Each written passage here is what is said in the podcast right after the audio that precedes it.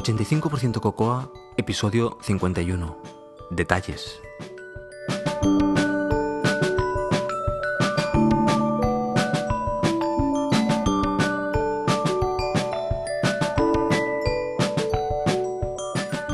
Pues esto no ha salido como lo habíamos planificado. Hola, os habla José Antonio Lobato de Binary Tricks y podéis encontrar más cosas sobre mí en mi web personal josealobato.com y también me podéis seguir en Twitter o en app.net como arroba josealobato. Como ya sabéis y os había ah, dicho, tenía la intención de grabar más continuamente, pero miserablemente he fallado como habéis podido ver y no me he encontrado con, con, las fuerzas suficientes o con las ganas suficientes como para, como para grabar. De hecho, no es el hecho de grabar una pequeña sección, que tengo muchos trocitos grabados. El hecho es eh, el invertir el tiempo en, compactar un, podcast al completo y, subirlo. eso necesitas, pues, necesitas tener las fuerzas. Y en este caso, pues, evidentemente no las he tenido. Pero aparte de esto, yo creo que el 2013, la valoración a la cual llego, o la valoración que le debo dar al 2013, es de un notable. Ha sido un buen año, no solo en el hecho de, de del el cambiar ah, de trabajo y el que todo funcionara correctamente, sino también en, las personas que he conocido y en el, en el, en, las, en el montón y montón de cosas que he aprendido. Y eso es al fin y al cabo la parte divertida y, y buena del, del trabajar.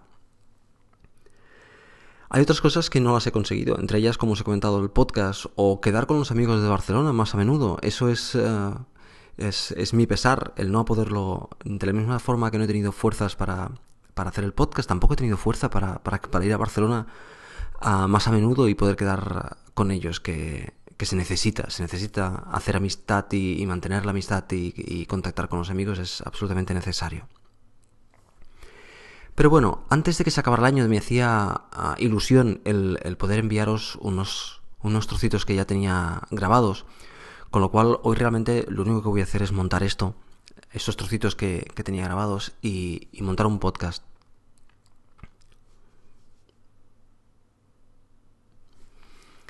Y además, ah, ya que estamos a final de año y seguramente no me dará tiempo publicar nada más de aquí a que se acabe el año, querría desearos a todos una fantástica feliz Navidad y un próspero año nuevo. Y desearos evidentemente que el 2014 sea el doble mejor que el, que el 2013. Vamos a, hacer, a, ser ambiciosos y vamos a pedir mucho más de lo que hemos conseguido. Siempre evidentemente sudándolo nosotros, lo vamos a conseguir nosotros. Bueno, pues eso es todo. Aquí tenéis, como ya os digo, unos trocitos que he grabado que yo creo que van con el conjunto de, lo que ha pasado este final de, año y no están posiblemente con la calidad que, a mí me gustaría. Pero bueno, algunas veces se consigue algo mejor, con más inspiración y otras veces con menos inspiración, pues se consigue un poquitín peor. Y eso es lo que, lo que os puedo ofrecer esta vez. Esperemos que las siguientes veces os pueda ofrecer más cosas.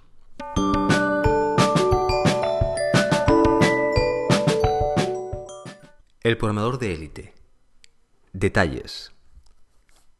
En alguna otra ocasión ya os he hablado de, la interfaz gráfico y los detalles de la interfaz gráfico, lo importante que son en el mundo Mac. Pero en este caso no os quiero hablar de esto.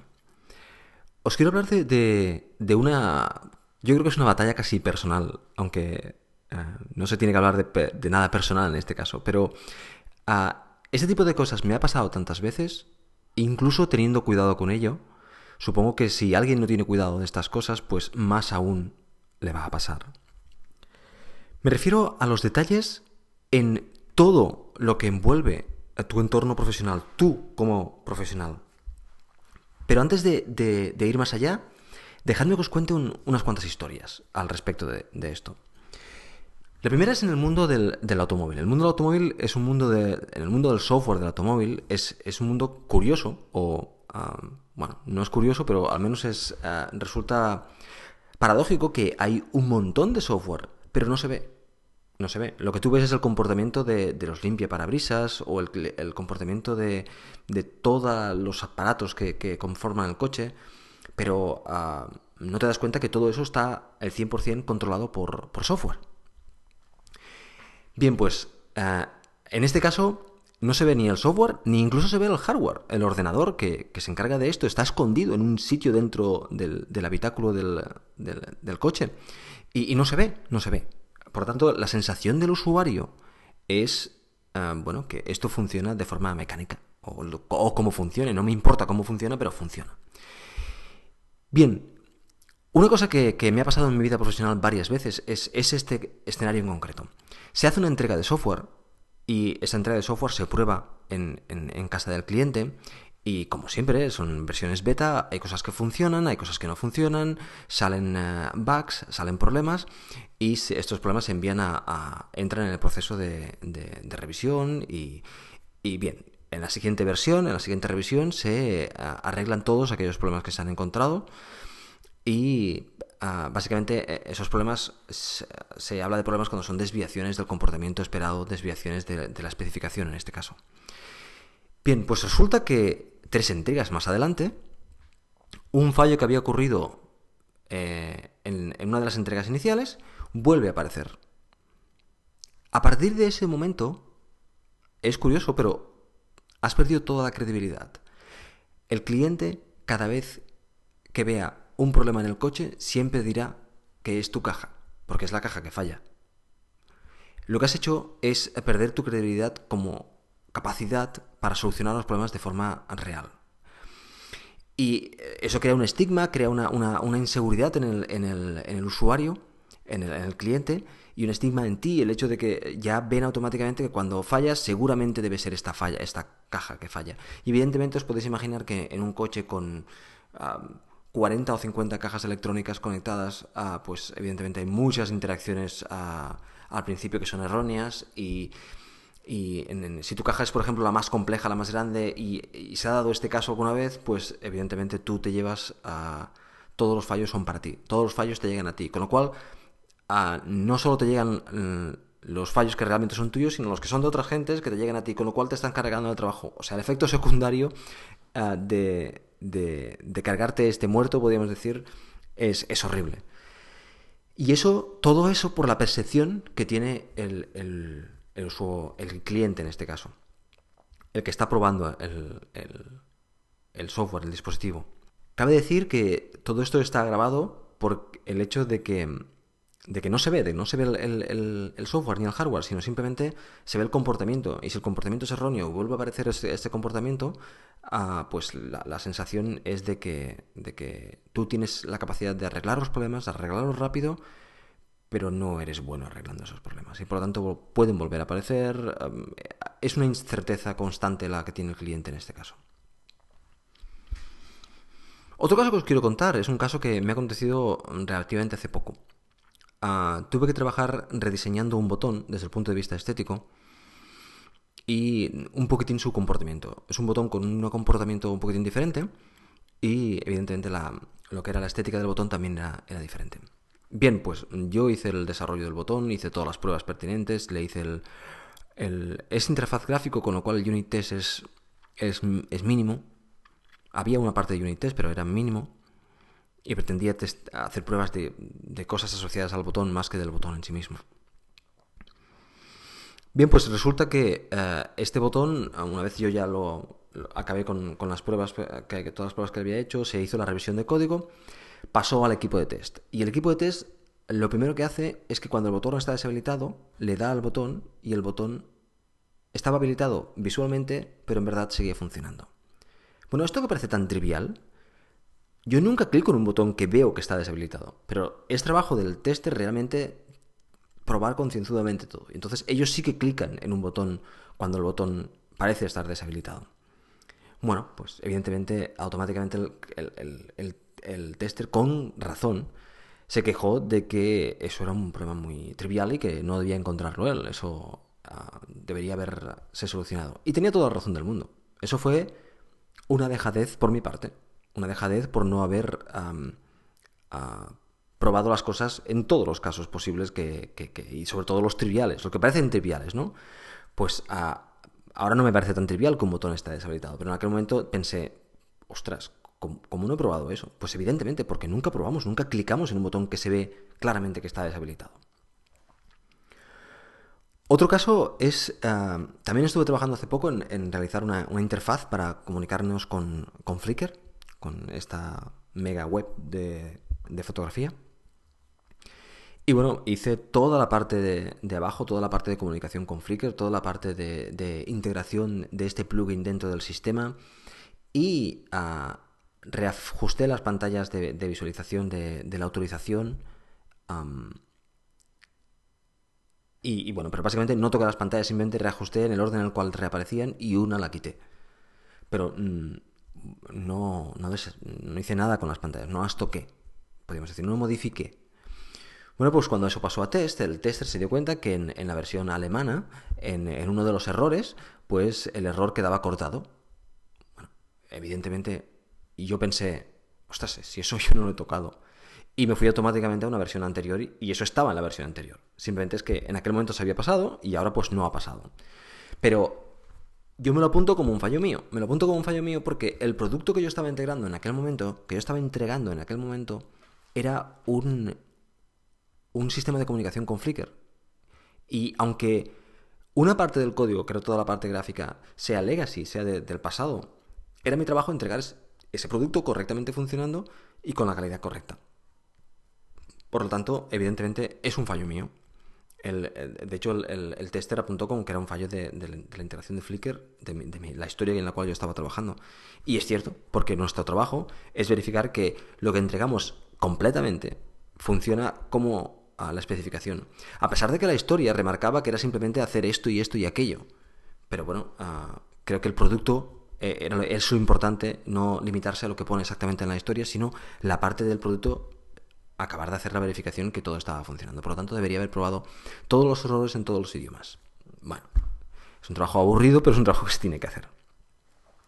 Bueno, pues todo esto que os he contado, estas tres pequeñas historias que os he contado, ah, vienen a hablar de los detalles. La percepción que en este caso tiene parte de mi equipo, que es el tester, es que yo puede que no sea una persona lo suficientemente seria a la hora de hacer los test.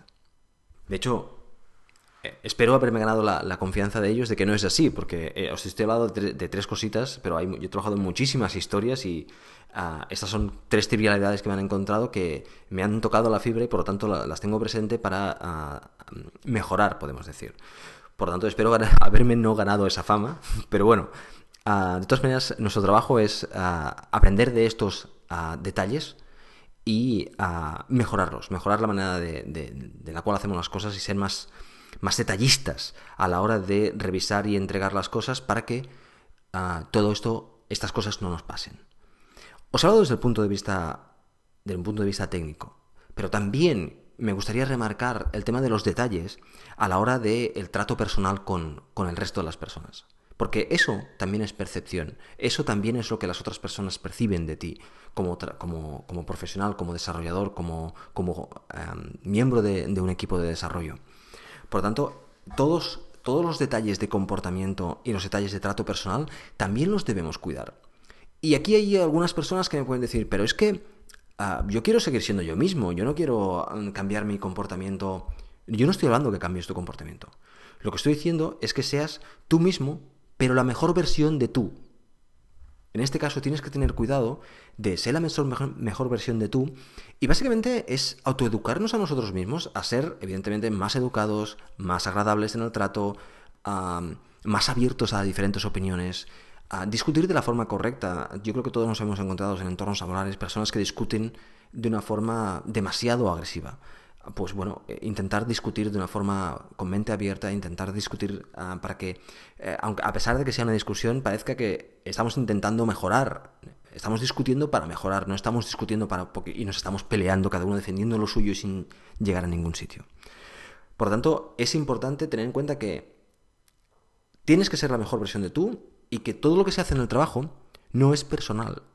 Esto yo creo que es importante. Si te tomas las cosas desde un punto de vista personal, yo creo que te estás equivocando, porque No es personal, es profesional. Y por tanto el comportamiento tiene que ser profesional. Es personal en tu vida personal, pero en tu vida profesional es profesional. Y por tanto, el trabajo que tenemos es ah, hacer un producto y hacerlo lo mejor posible entre todos.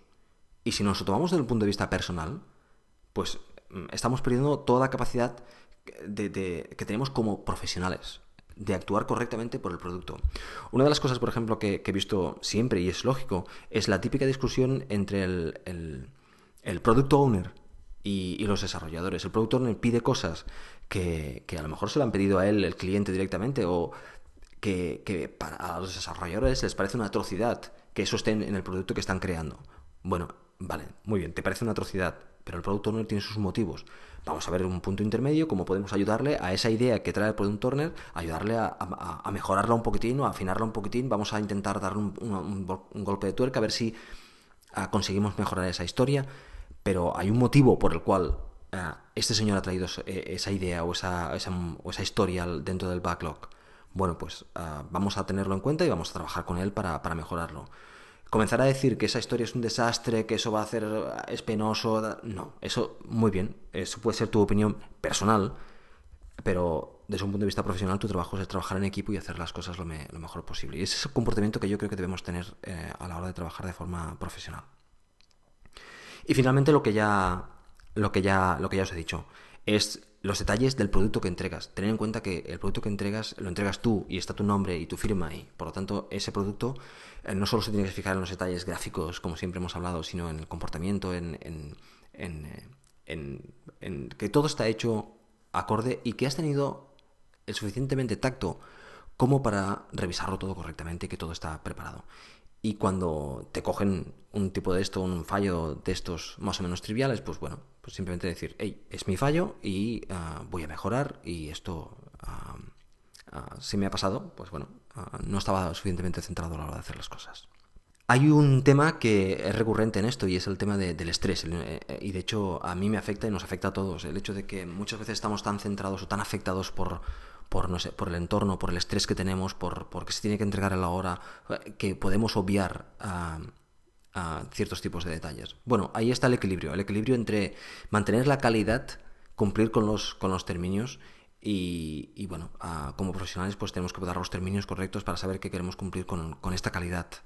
Y es una, evidentemente es una enseñanza continua, es una pelea continua y es, es con lo que vamos a trabajar y posiblemente es lo que hace también nuestra profesión tan entretenida, ¿no? Bueno, por lo tanto lo tenemos que tener en cuenta. Pues nada más, querías, quería haceros ah, reflexionar a este aspecto, que es una reflexión que yo tuve hace poco y espero que, os haya ayudado.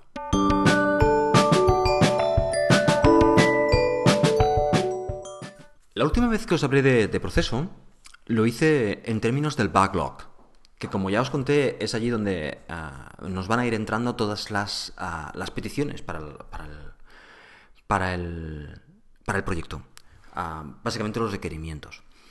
Estos requerimientos entran en, una forma y, durante el, backlog, en el backlog, ah, se van a ir ordenando de forma con prioridades. Ah, los, lo que está arriba del backlog es lo más prioritario, lo que va a entrar en el siguiente sprint, que es lo que os quería comentar hoy.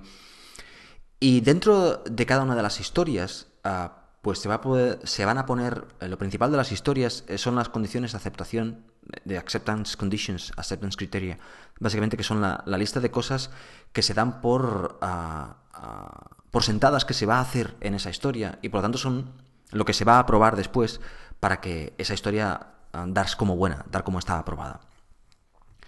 Vale, pues eso era el backlog y en el backlog tenemos todas esas historias. No sé si os conté, pero os cuento ahora porque todo esto es básicamente lo que os estoy contando es cómo trabajamos, en, donde yo estoy trabajando ahora en DxO, cómo, cómo trabajamos. Los jueves nosotros hacemos lo que llamamos el, grooming. Y el grooming es ah, básicamente ah, durante las sesiones de grooming lo que vamos a ir es mirando el backlog, vamos a ir historia por historia, afinando la historia, discutiendo sobre la historia y al fin y al cabo después darle un peso en puntos en esta historia. Vamos a darle un peso que estos puntos básicamente son eh, el esfuerzo. Y lo hacemos con, con póker. O sea, vamos utilizando el, el, Scrum Poker para darle un, un, peso. Bueno, básicamente eh, nosotros nunca damos a pesos o puntuaciones superiores a, tres puntos. Si salen tres puntos, mayor de tres puntos, significa que debemos seguir discutiendo e intentar mm, romper la historia en diferentes partes ah, para, mejorar la granularidad de las historias y por lo tanto tener más, más ah, que sean más invest, de alguna forma, que sean más manejables. Bien, pues lo que hacemos eh, en esas sesiones de grooming se va ah, manejando ah, el, backlog. Y se van ordenando, se van dando pesos y tal. De tal forma que eh, el día antes de comenzar el sprint, que es el inter-sprint, nosotros llamamos, que es, el día en el cual ah, vamos a hacer la planificación para el siguiente sprint. Un sprint en nuestro caso son tres semanas. Y en estas tres semanas vamos a trabajar una serie de, historias. Tenemos una historia nosotros de, trabajo y sabemos más o menos cuántos puntos hacemos cada, cada sprint. En este caso nosotros estamos alrededor de los 30 puntos. Pues lo que vamos a hacer es irnos al backlog y coger los 30 puntos que están más hacia arriba en el backlog y con eso vamos a crear el, el, sprint. Vamos a discutirlo, vamos a ordenarlas mejor, vamos a, intentar aplicar lecciones aprendidas que hemos hecho, como por ejemplo que las historias más grandes estén al principio, que nunca una historia grande se quede al final. O sea, incluso si una vez están dentro del, del sprint, si hay una historia que es más prioritaria que otra, a no ser que sea prioritaria por el tiempo, que normalmente no suele pasar nunca.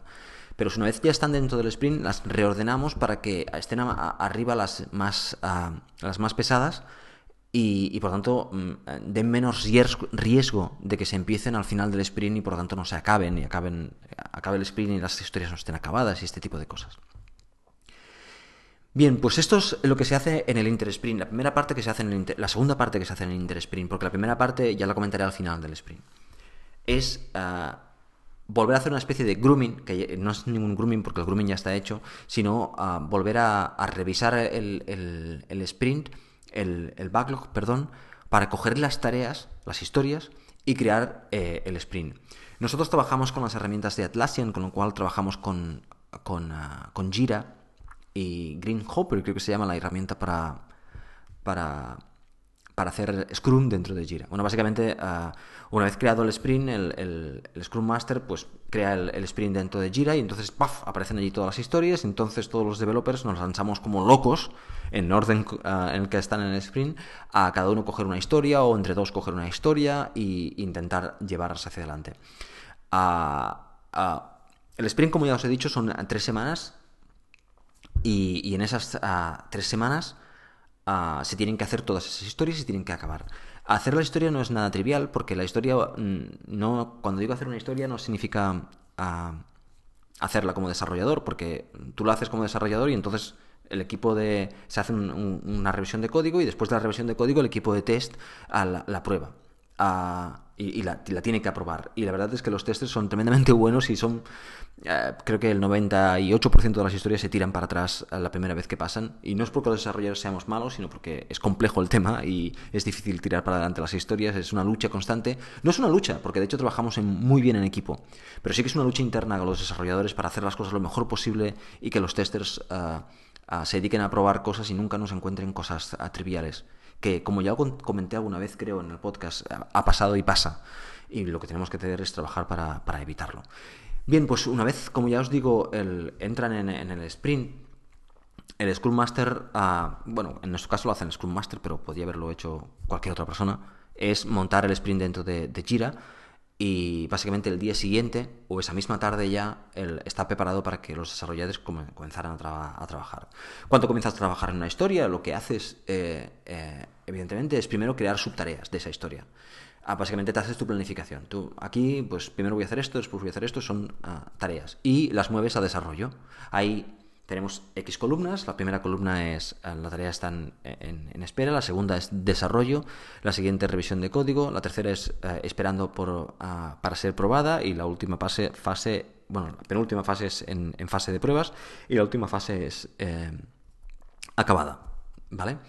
Ah, esto ya os comentaré, ah, porque aquí es una cosa muy curiosa. Pero bueno, básicamente esa es la dinámica de comenzar un sprint los desarrolladores comienzan a, trabajar y los testers en ese momento comienzan a, crear las especificaciones de test, mientras que los desarrolladores están haciendo las, las, las, eh, las tareas, de tal forma que cuando la, tarea ya está acabada, pues ya están las explicaciones de test para que los desarrolladores pueden probarlas.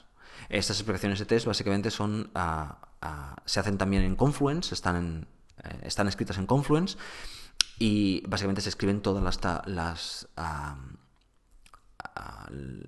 los criterios de aceptación de la tarea, pues hacen test para cada uno de ellos y después están una serie de test extras que son test de básicamente de casos corner cases. ¿Os dais cuenta que me, que me, engancho mucho? Pero es que estoy intentando traducir constantemente. Nosotros trabajamos en inglés y, y todas las terminologías en inglés y estoy constantemente traduciendo al, castellano para, para, no mezclar y no meter muchas palabras en inglés porque quedaría ah, fatal. Entonces, eh, me cuesta hablar porque me cuesta cambiar el concepto constantemente del inglés al castellano en todos estos conceptos que trabajo diariamente en inglés con ellos. Pero bueno, básicamente lo que os quería comentar hoy es cómo arranca el sprint, porque ya iremos trabajando como, las diferentes partes, cómo arranca el sprint, y es que desde el backlog, en el cual se ha trabajado durante los groomings, cogiendo las tareas de la parte de arriba, las tareas que ya están ah, puntuadas y preparadas, teniendo en cuenta la velocidad del equipo, que en este caso la velocidad del equipo, en nuestro, caso son unos 30 puntos, pues se cogen esos 30 puntos, se metes en el, sprint y arranca el sprint. Y entonces, utilizando Jira como centro neurálgico de, nuestro desarrollo, aquí ah, los desarrolladores comenzarán a, coger las tareas, asignárselas a ellos mismos y, y bueno, no, no hay Como ya os he comentado alguna vez, mm, e, es igual la tarea que cojas. Aunque no hayas trabajado nunca en esa parte del código, mm, tú la coges y, tiras para adelante y pides ayuda o, si, no, tiras para adelante, o, básicamente eh, intentar trabajar en equipo. Si la tarea es muy grande, pues a lo mejor no la coges tú solo, sino que hay varias personas que se te unen a, tu desarrollo y, bueno, y, vas, así se van, se van haciendo las tareas.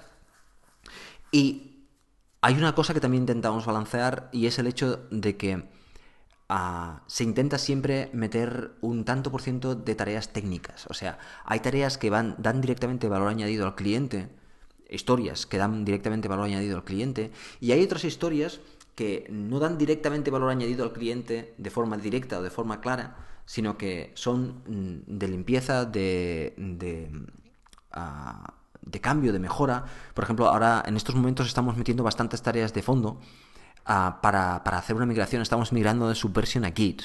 Y entonces hay un montón de tareas ah, que son de ah, limpiar, limpiar el proyecto, modificar el proyecto, decidir cómo va a ser el layout de los repos de, de, de Git.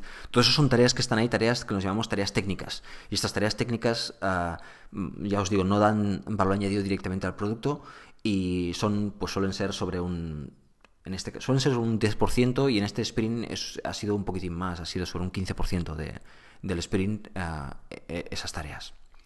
Pues bueno, así es como arranca el sprint y ya os iré contando eh, cómo se trabaja durante el sprint y cómo, se, cómo acaba el sprint y otras cosillas.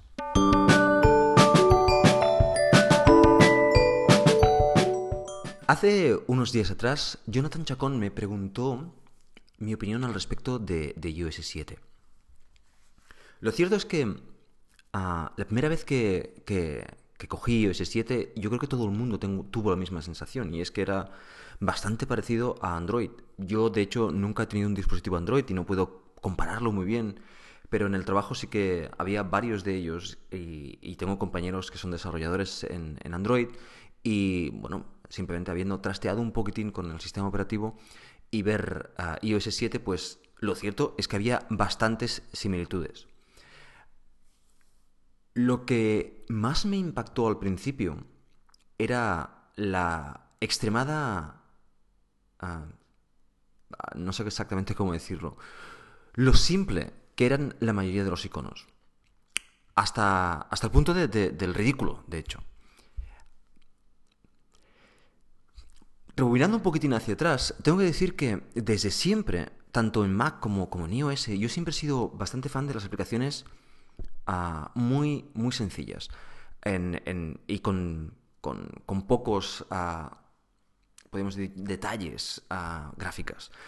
De hecho, no sé si recordáis que un tiempo atrás en el podcast entrevisté a, al, creador de, de Task Paper, y porque es una de mis aplicaciones favoritas, igual que que otras aplicaciones que él tiene son tremendamente simples, con texturas muy simples, con, nada de gradientes, todo muy... Básicamente, iOS 7, lo que es ahora iOS 7 ah, e, es lo que, lo que este señor estaba haciendo con sus aplicaciones. A mí siempre me han gustado mucho. He encontrado unas aplicaciones que, bueno, que, que, eran, eran de mi estilo, eran del estilo que me gustaba. Y con iOS 7 lo que ha llegado es aplicaciones que son de mi gusto. Ah, hay muchas aplicaciones en, el nuevo iOS 7 que, me encantan. Que, la forma de, la aplicación y en el iPhone 5, en la pantalla grande, ah, realmente mejoran muchísimo. son mucho más claras, ah, son mucho más simples desde mi punto de vista y por lo tanto me gustan. En general, a diferencia de la primera vez que lo utilicé, que pensé que era absolutamente horrible, yo creo que como todo el mundo, ahora en general debo decir que iOS 7 me gusta y me gusta mucho. Tengo que hacer un par de excepciones, bueno, un par o unas cuantas de excepciones. La primera es, eh, no sé exactamente el nombre que tiene, tiene un nombre que no recuerdo porque intento olvidarlo, y es el efecto rotación que tiene el fondo. Evidentemente lo desactivé al cabo de tres días cuando veía que básicamente a veces me daba sensación de mareo mirar el fondo moviéndose, lo desactivé y eso hizo que las aplicaciones ahora ah, se, esconden con un crossfading que es mm, realmente feo, pero prefiero eso a, que el fondo se, me vaya moviendo. Otra cosa es el tema de, algunos iconos. Hay algunos iconos que, desde mi punto de vista, son ah, ridículos, simplemente ridículos. Desde la cámara, Safari, a, las, los settings del sistema, bueno, hay aplicaciones que hay iconos de aplicaciones que realmente son extremadamente ridículos. Pero realmente eso es lo que pretende Apple. Siempre lo ha pretendido. Hace que sus aplicaciones sean el extremo del paradigma al cual quiere llegar. Y para que el resto de, la gente sea más moderado y, no, sea exactamente como ellos. Ellos siempre intentan hacer el extremo. No sé si eh, recordáis, ah, por ejemplo, Find My Friends en la versión anterior eh, con todas aquellas texturas, ahora es diferente, pues lo mismo, ellos eh, hacen el extremo. Ah, hay iconos que están bien, como por ejemplo el calendario, me gusta, el calendario es una, aplicación que, en, general me gusta. Bueno, de hecho, la aplicación en sí me gusta mucho, pero y el icono también me gusta, es muy simple, muy claro. El, grabador de voz también me encanta. Ah, pero las settings, FaceTime, Phone, Messages, es, es, bueno, son realmente horribles y sigo pensando que, son horribles. El resto de aplicaciones, ah, la aplicación por dentro, las aplicaciones por dentro, muy bien, me gusta mucho. Por tanto, en términos generales, yo estoy muy contento con iOS 7. El hecho de que haya cosas que no me gustan es lógico, no, no todo te va a gustar. Pero en términos generales, yo estoy muy contento con iOS 7. Creo que es un cambio, era un cambio, ah, no sé si era necesario, yo no soy quien para decir si era necesario o no, pero que creo que los ojos lo han agradecido en términos generales. Yo creo que sí. Por lo tanto, ah, tengo que dar mi voto, mi voto positivo a, iOS 7. La gente que me conoce sabrá que al principio no me gustaba en absoluto. De hecho, no me gustaba en absoluto. De hecho, hay iconos de, la versión anterior, de iOS 6 y, anteriores, que me siguen gustando mucho y que siguen ah, quedando bien desde mi punto de vista dentro de iOS 7 teniendo un look and feel menos iOS 7. Pero aquellas que lo tienen, mm, me parece que ah, me parece muy bien. Por lo tanto, uh, pulgares hacia arriba, como dicen, a iOS 7 desde mi punto de vista.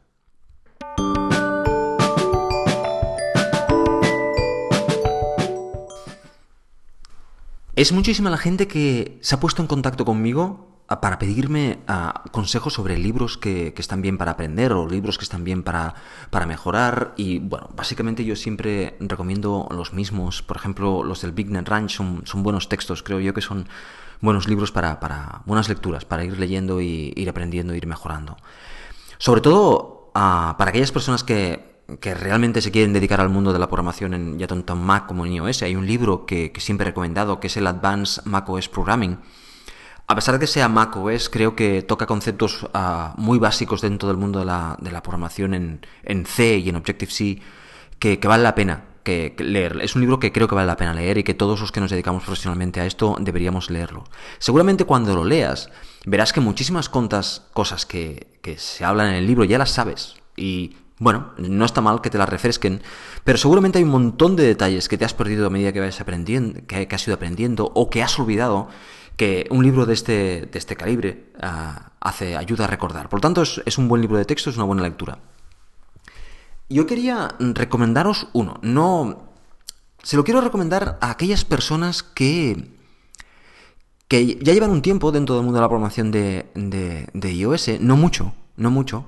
Ah, ya saben más o menos cómo funciona iOS, saben más o menos cómo, cómo programar, cómo hacer aplicaciones, ah, pero debido a que han, han, ido muy rápido, porque eso no suele pasar a todos, a veces ah, cuando nos metemos en una cosa queremos aprender de inmediato y vamos muy rápido, y seguramente te has perdido un montón de cosas, y hay cosas que, que sabes que son así, pero no sabes exactamente el por qué. Y hay un libro que, que me compré hace, hace un tiempo, de hecho, yo, os he comentado ya alguna vez que lo que hago es, hay una serie de, tiendas como Inform IT o A-Press, eh, que, básicamente las vamos mirando los compañeros, las vamos mirando y nos vamos informando de que, hey, hay un buen libro en A-Press, porque cada día tiene una oferta. Una oferta es, por ejemplo, creo que es uh, A-Press tiene libros a, a 10 euros, a 10 dólares. Y Inform IT pues simplemente tiene una rebaja. Ah, no sé exactamente si es así, Víctor siempre me corrige, Víctor Jalenka siempre me corrige este, este aspecto. Pero bueno, la, cuestión es que hay libros que, de tanto en tanto van bajando de precio. Por lo que yo voy haciendo es cuando veo que un libro es interesante o puede ser interesante, pues lo compro. Si está a, a 10 euros o a 12 euros, pues lo compro. Es un libro que pasa a mi, a mi base de, libros. Estas tiendas nuevamente lo te lo venden en EPUB, en MOBI, en PDF, o sea, los tiene el paquete junto, con lo cual siempre tienes la posibilidad de leerlo en el iPad o en, o en el Mac o, si tienes un, Kindle o este tipo de cosas también puedes leerlo por ahí. Y bueno, voy ganando libros que, me resultan interesantes. Bueno, pues básicamente estos libros están ahí en mi base de datos y hay algunos que me los leo y otros que no me los leo. Para ser honestos, hay algunos que no me los he leído y me parece que no me los fui a leer. Pero bueno, ah, en aquel, en aquel momento me parecieron interesantes y los cogí. Bueno, pues había uno de ellos que se llamaba Effective Objective C 2.0. 52, mm, lo traduzco directamente, 52 formas específicas de, mejorar ah, tu iOS y OS X programming. Bueno, de mejorar tu, manera de programar en estos dos entornos. Bueno, pues me pareció mm, interesante, un libro interesante, vamos a cogerlo. Vi que los temas eran bastante básicos, pero había alguno que en aquel momento me interesaba. Bueno, la cuestión es que lo cogí y no le di mayor importancia. Y hace poco lo comencé a leer. Y lo cierto es que el libro es básico. Pero creo que está muy bien tratado. O sea, porque son 52 apartados, básicamente, agrupados por, diferentes áreas. Y cada uno de los apartados, pues lo que hace es decirte, eh, esto lo tienes que hacer así por este motivo. Y dedica pues dos o tres páginas a explicarte cómo se hacen ah, interfaces, cómo se diseña correctamente interfaces en, Objective-C. ¿Por qué así y, y por qué no de otra forma? cómo se utilizan, ah, pues, ah, no sé, ARC, o cómo se utilizan los delegados, o cómo se utilizan las enumeraciones, cómo se hacen igualdad de objetos de forma correcta. El class object, el típico class object, te lo explican exactamente cómo, cómo funcionan y por qué hay class objects en Objective-C, muchos apartados de Runtime Environment. bueno, en, en general creo que es, que es un buen libro para aquellas personas, como ya digo, que ya saben cómo funcionan, pero ah, mm, en el camino seguramente se han perdido un montón de cosas, pues es un buen libro, es un buen libro. Y la gracia es que no hay un montón de código que tienes que leer y tal, sino que van directamente al punto y, es fácil de leer, es muy, un libro muy, muy fácil de leer. Por lo tanto, ah, me piden recomendaciones, pues esta es una que, yo creo interesante para, para este tipo de, personas. Si eres una persona que sabes mucho, pues uh, también creo que, es, interesante porque, ah, bueno, ah, hay cosas nuevas y cosas viejas. Eh, está muy bien, está muy bien, es un buen libro. Por lo tanto, ahí va la recomendación. Antes de despedirme hoy, quería dar las gracias a todas aquellas personas que se han molestado en enviarme un correo dándome ah, ánimos para continuar y algunos incluso las gracias porque el podcast les ha servido para algo. No sé si os dais cuenta lo importante ¿Qué es eso? Y ha habido algún que otro correo que lo cierto es que me ha puesto la piel de gallina de, bueno, de, las cosas que, dice al respecto del beneficio que ha podido extraer de algunos de los episodios del, podcast. Gracias de verdad y, y, ya sabéis, siempre me podéis contactar en 85%cocoa.gmail.com y lo que siempre os digo, manteneros en forma y a seguir corriendo. Again.